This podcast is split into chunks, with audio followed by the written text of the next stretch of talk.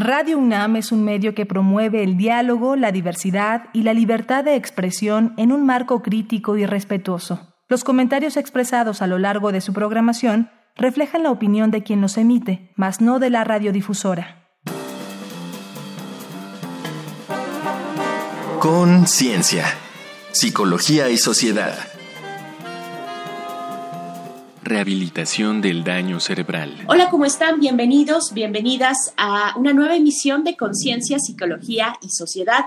Estamos en Radio UNAM, transmitiendo a través del 96.1 de FM este es el espacio radiofónico de la Facultad de Psicología en el que abordamos temas con ese enfoque. Yo soy Berenice Camacho y comparto la conducción en esta ocasión con la doctora Laura Ramos Languren. Me da mucho gusto saludarte, doctora Laura, de manera remota por esta condición en la que nos tiene pues el confinamiento frente a la emergencia sanitaria, pero también con muchísimo gusto de poder estar contigo. ¿Cómo estás? Hola, ¿qué tal Berenice? Me encuentro bien. Me da mucho gusto escucharnos de nuevo, ahora a través de este medio remoto, compartiendo con el público un tema muy importante que es el daño neurológico por algunas enfermedades y entre ellas la nueva COVID-19. Y recuerden que ustedes pueden volver a escuchar esta emisión o también acercarse a nuestro sitio de podcast y escuchar programas pasados. La dirección electrónica es Radio Podcast .unam.mx. Así es que bueno, hecha esta invitación, iniciamos con ciencia, psicología y sociedad. Sin duda, el cerebro humano es el órgano más complejo y asombroso del que tenemos conocimiento en la naturaleza. Esencial para nuestra vida, resulta a un mismo tiempo delicado, por lo que va protegido dentro de un sólido cráneo y es capaz de recuperarse de importantes daños funcionales. Pero los daños a nuestro cerebro no provienen siempre del exterior, con más frecuencia, la pérdida súbita de la función neurológica, la enfermedad vascular cerebral o EBC, resulta de una alteración del flujo sanguíneo de un punto particular del cerebro debido a una isquemia, disminución del flujo y a la oxigenación o a una hemorragia, una embolia o un derrame cerebral. Las células del cerebro son extremadamente sensibles a la falta de oxígeno y algunas mueren a menos de 5 minutos de perder la oxigenación. Así, la hipoxia puede causar rápidamente daño cerebral grave o incluso la muerte. Por ello, la EBC se ubica entre la tercera y la quinta causa de muerte mundial y es la principal causa de discapacidad funcional. Otras enfermedades neurológicas son hereditarias, como las ataxias espinocerebelosas, en las que las células del cerebelo que controla el equilibrio y la coordinación de los movimientos del cuerpo se degeneran progresivamente, causando un andar tambaleante con alteraciones de la fuerza, velocidad y destreza. El caso más frecuente de enfermedad vascular cerebral ocurre en la arteria cerebral media y la inhibición funcional viene por la afectación a neuronas noradrenérgicas del puente troncoencefálico, el locus cerúleo y sus áreas de proyección en el cerebelo, la misma región dañada en las ataxias mencionadas. Por fortuna, el sistema nervioso cuenta con la plasticidad cerebral, la capacidad de responder a estímulos internos o externos y cambiar su actividad, reorganizando su estructura, funciones y conexiones. Con ayuda de fármacos, estimulación cognitiva o fisioterapia, tras un daño cerebral, la neurorehabilitación logra activar la plasticidad para impulsar la recuperación funcional. Entonces, ¿es posible reparar el cerebro dañado?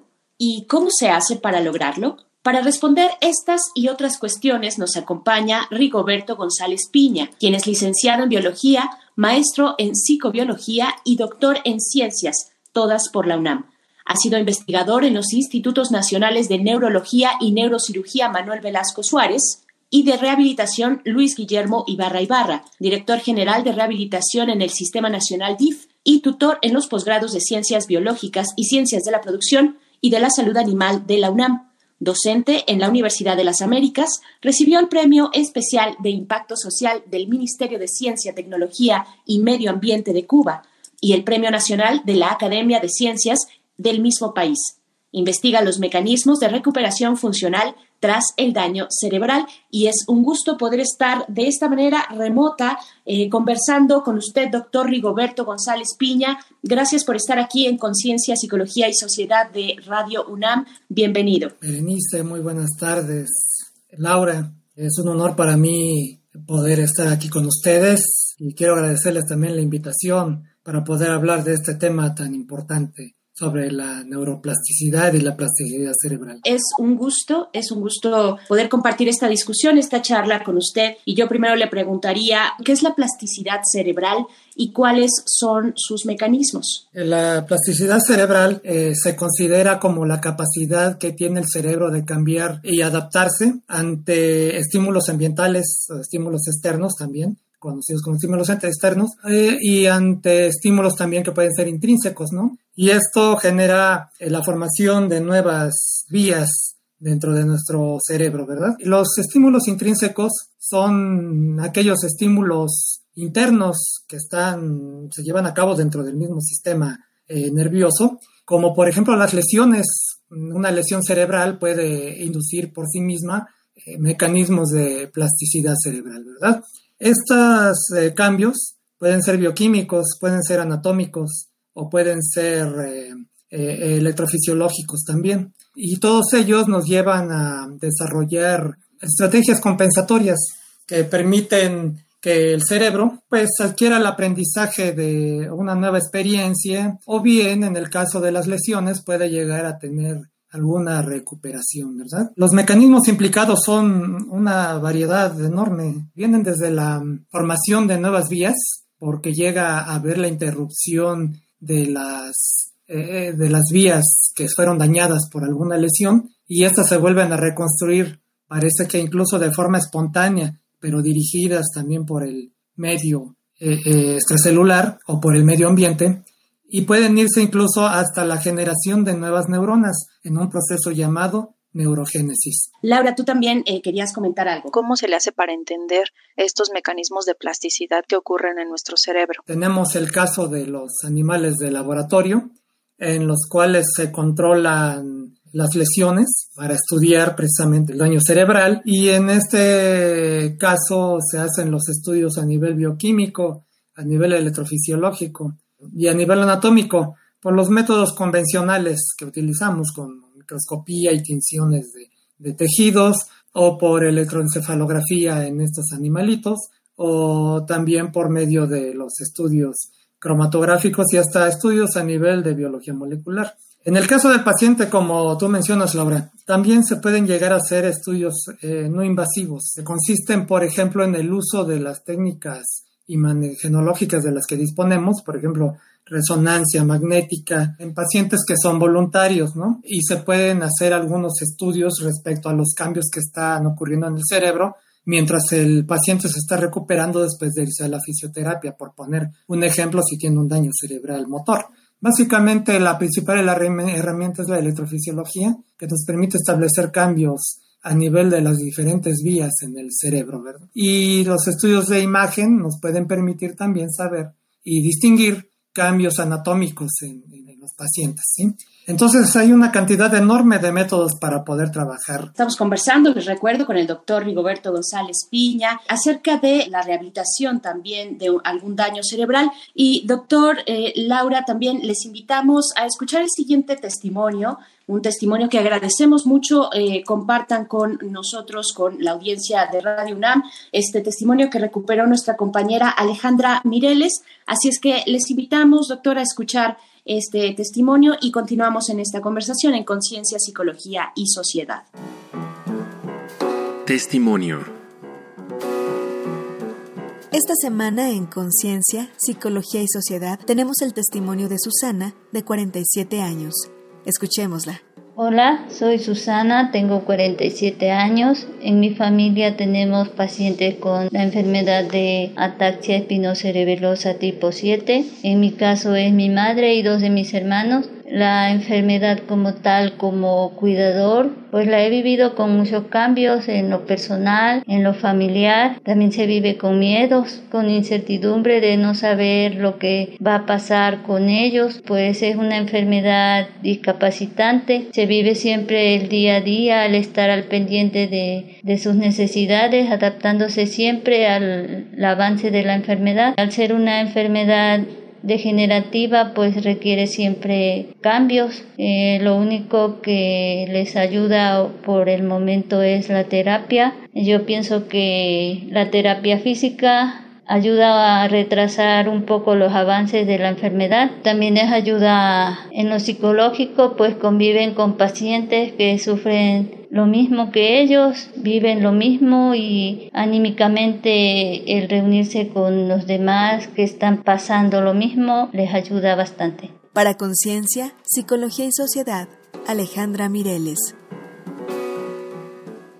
Bien, estamos de vuelta en Conciencia, Psicología y Sociedad en estos micrófonos eh, donde tengo la compañía afortunada de la doctora Laura Ramos Languren. Yo soy Berenice Camacho y estamos conversando con el doctor Rigoberto González Piña acerca de la rehabilitación del daño cerebral. En este campo cómo se ha aplicado en personas, en humanos, eh, los conocimientos generados por estudios con animales en laboratorio y qué diferencias se han hallado. Claro que sí, Berenice. De la rata al hombre en realidad doy millones de años de evolución y hay quien podría decirnos que sería muy difícil poder interpolar los resultados que allí encontramos para los pacientes, ¿no? Pero en realidad sí hay mucho que trabajar con ellos. Básicamente hemos encontrado una premisa que es fundamental. El cerebro de la rata es muy plástico. ¿Qué quiere decir eso? Que ante cualquier daño inmediatamente responde. Ahora bien, cuando se han hecho estudios farmacológicos en la rata, hemos encontrado que si damos algunos fármacos, por ejemplo la anfetamina, eh, acelera la recuperación funcional, precisamente por medio de los mecanismos noradrenérgicos de los que hablabas al inicio del programa. Si estos fármacos se dan a los pacientes humanos, el resultado es el mismo aunque es un poco más lenta la recuperación, pero es el mismo. Esto nos lleva a considerar y a concluir que los mecanismos de recuperación funcional, tanto en la rata como en el humano, son muy similares. Y es por eso que hay modelos de daño cerebral en ratas para poder estudiar los mecanismos de recuperación que puedan extrapolarse a pacientes humanos con eh, daño cerebral motor, este, ya sea con traumatismo cranoencefálico o, EBC, o bien en pacientes con ataxia, porque también hay modelos de ratón en los cuales se les inserta el gen que hace que, se que este ratón desarrolle la ataxia. Hay todo un mundo para hacer una serie de experimentaciones que nos lleven al desarrollo de nuevas estrategias de rehabilitación y bueno, en el futuro podamos desarrollar la cura precisamente en los modelos animales lo estudiamos, sacamos la información de allí, lo volvemos a trasladar al paciente humano y entonces el problema empieza en el paciente y el beneficio del conocimiento termina en el paciente.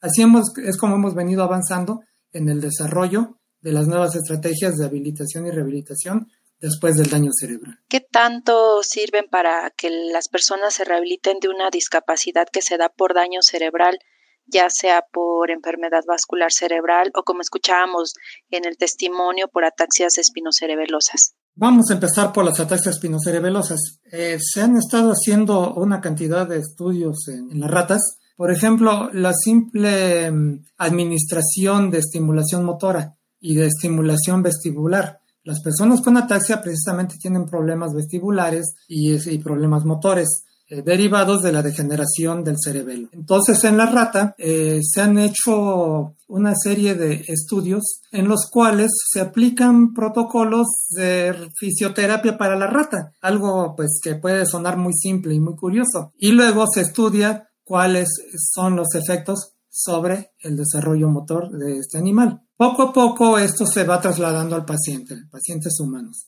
Los pacientes con ataxia espinocerebelosa también se ven beneficiados con la fisioterapia disponible, del que disponemos en la actualidad, más eficiente para tratar este tipo de problemas, por medio de la intervención temprana, claro, ¿no? Con fisioterapia los pacientes pueden ir saliendo adelante, pueden mejorar. Hay algunos casos en los cuales la ataxia se ha detenido, son muy contados. Todavía no conocemos, no sabemos cuál es el mecanismo que hace que la ataxia se detenga. Son muy contados, pero eh, tenemos algunos pacientes al respecto. Estamos conversando con el doctor Rigoberto González Piña y entonces vamos con esto que es un dato que deja huella.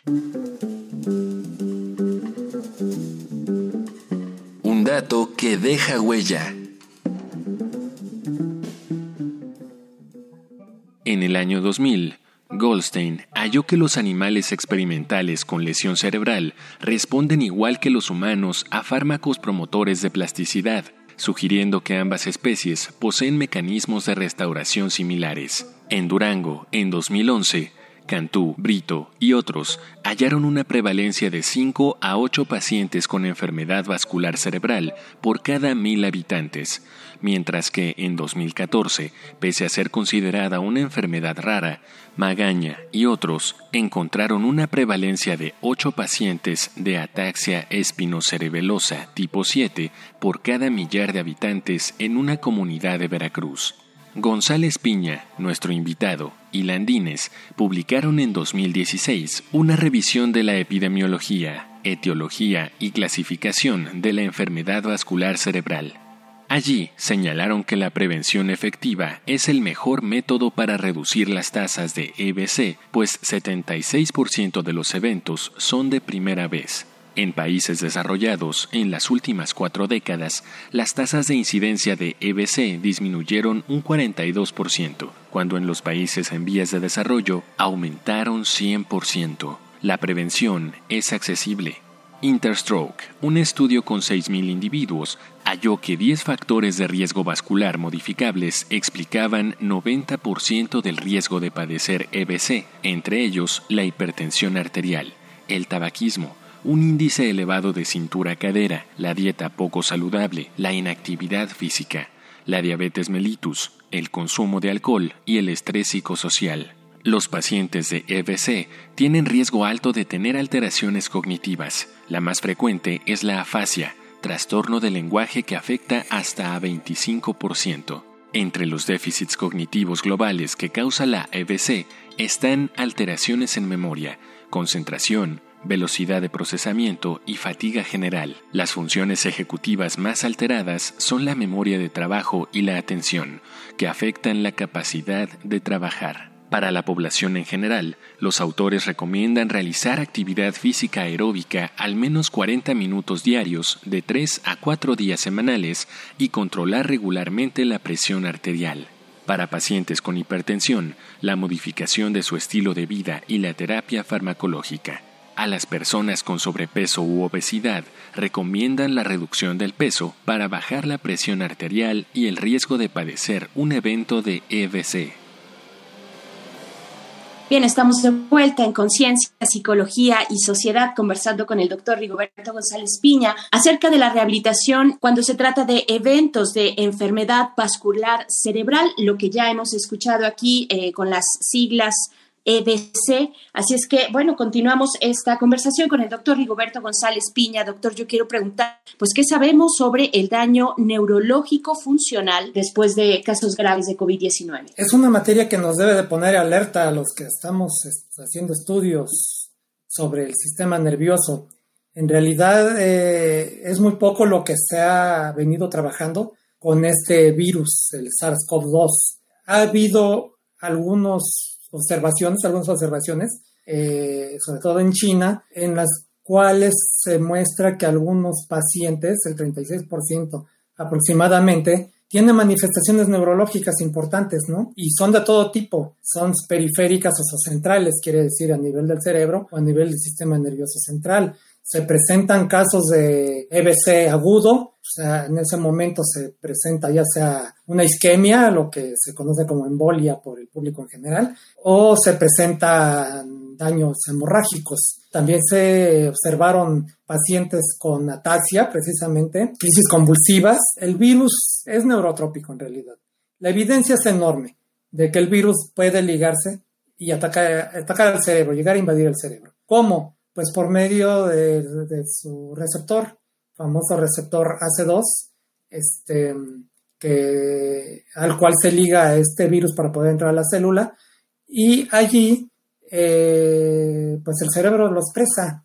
Incluso hay algunos autores en la actualidad que plantean que el fallo respiratorio causado por el virus no necesariamente es por la invasión de este a los pulmones, sino porque invade los centros respiratorios en el tallo cerebral y pues desde ahí prácticamente ahorca al paciente el virus y por eso podría venir el fallecimiento. ¿Cómo tenemos mayor evidencia respecto a, las características neurotrópicas del virus?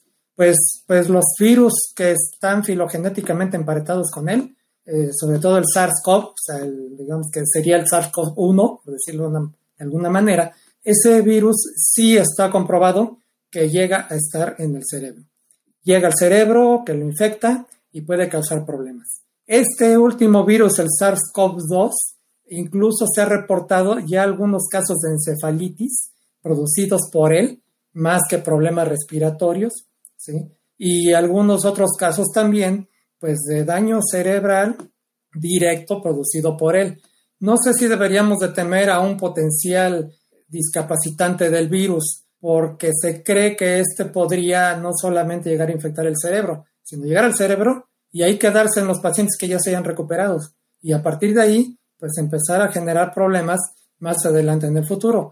Por eso se debe de comenzar con las investigaciones al respecto, porque entonces podríamos tener un potencial de que cause discapacidades eh, a mediano o largo plazo en, en, los pacientes que ahorita afortunadamente se hayan podido recuperar, pero todavía tenemos que hacer esas observaciones. El panorama no parece ser muy bueno a menos que la vacuna se desarrolle para poder prevenir todo esto. Pero mientras las personas que ya adquirieron el virus, pues tenemos que saber qué es lo que va a pasar más adelante, con, sobre todo con toda la cantidad de gente que se ha recuperado. ¿no? Estamos hablando de 3 millones y cachito más de infectados ya este, a nivel mundial. Si lo interpolamos al 36%, estamos hablando aproximadamente de un millón de personas que pueden tener este, algunas secuelas eh, neurológicas más adelante. ¿Qué tanto se puede rehabilitar la discapacidad por daño cerebral,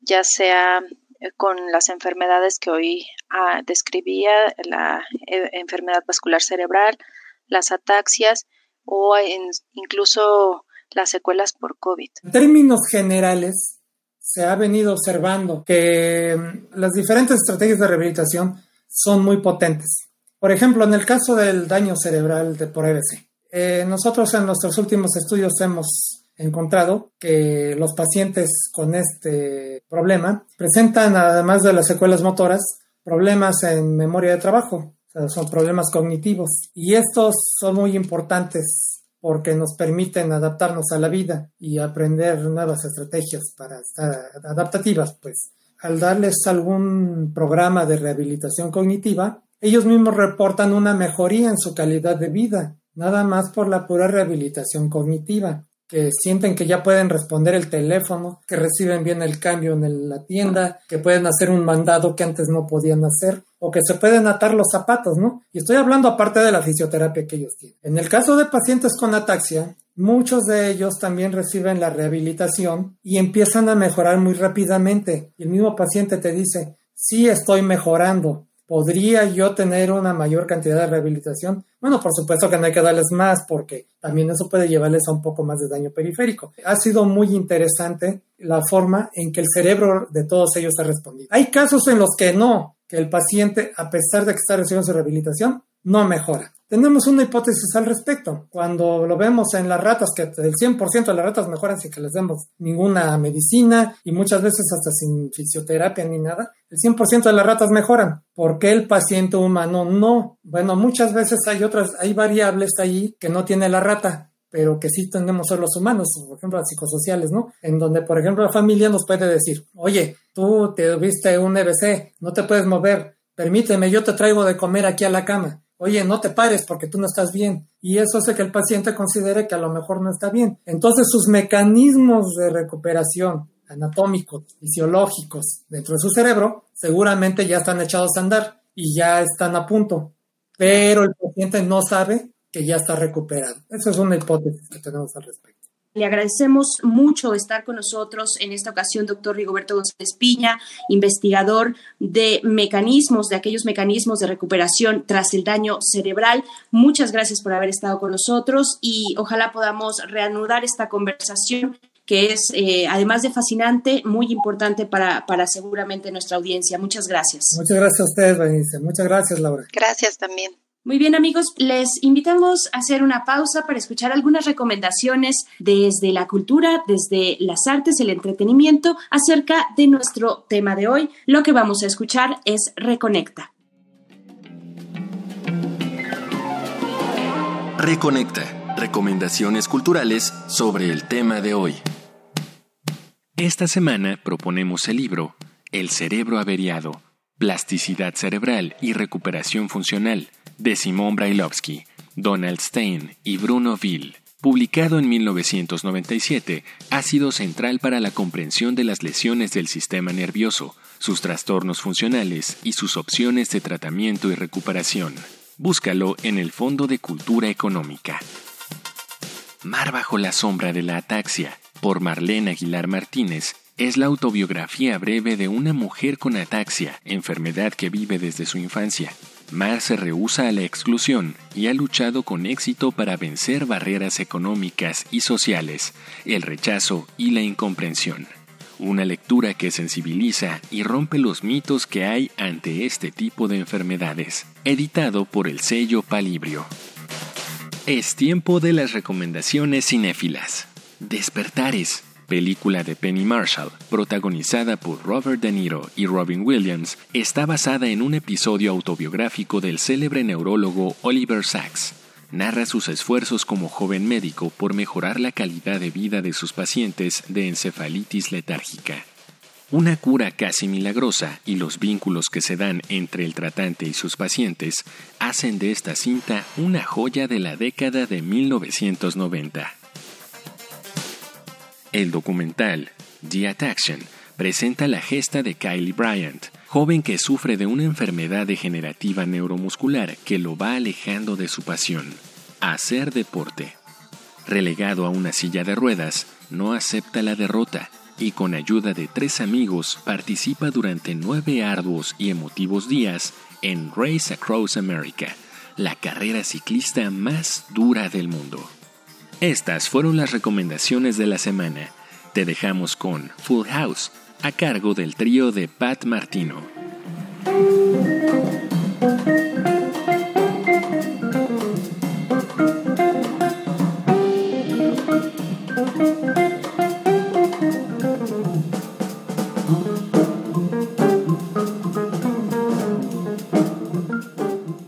Bien, pues ahí están nuestras recomendaciones culturales. Pat Martino, un guitarrista de jazz, pues sufrió una grave malformación arteriovenosa cerebral, misma que operó eh, venturosamente, salvándole la vida. Así es que bueno, eh, solamente como anecdotario, eh, querida doctora Laura Ramos Languren, estamos ya a punto de despedirnos, pero no sin antes escuchar también pues tus comentarios sobre nuestro programa. El sector salud tiene mucho trabajo que hacer nosotros como psicólogos, eh, todas las personas que incursionan en la salud y las mismas familias, como bien mencionaba el doctor, también tienen un trabajo importante para que éste pueda reincorporarse hacia sus labores personales, sociales y de trabajo. Yo quiero agradecerte a ti, querida Laura Ramos, muchas gracias por estar aquí. Yo también te agradezco a ti. La producción de este programa, por supuesto a nuestro invitado, el doctor Rigoberto González Piña y a Radio UNAM, a la Facultad de Psicología, que ambas instancias de manera remota pues hacen posible que eh, podamos continuar trabajando y llevando hasta ustedes puestos contenidos. Muchísimas gracias. Quédense aquí en sintonía con Radio UNAM en el 96.1 de FM y en el 860 de AM. Nos encontramos en una próxima ocasión. Hasta pronto. Conciencia, psicología y sociedad. Del otro lado del espejo participaron Marco Lubián, Alejandra Mireles, asistencia de producción, Carolina Cortés, Ana Salazar, guionista, Augusto García Rubio, vinculación e información, producción, Frida Saldívar.